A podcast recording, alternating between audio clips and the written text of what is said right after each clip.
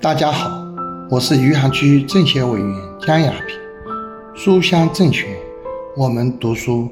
今天我给大家推荐的书是《红色进山》。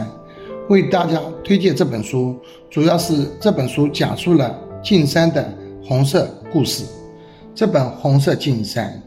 忠实、强劲地记录了进山这段血与火的历史，通过一个个历史事件。一处处惨烈场景，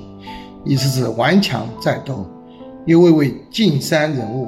活现了进山这段可歌可泣的悲壮历史，如同一卷历史长卷，一道历史长廊，是实录，是铁证，是宋诗，是教材。我觉得本书的回忆者、采写者、编撰者们都做了一件极有意义。非常艰苦又时不我待的工作，是一种抢救式的开掘和收集整理。这对全体进山人民是教育，也是鼓舞。在这纪念胜利、抚今追昔的时刻，余杭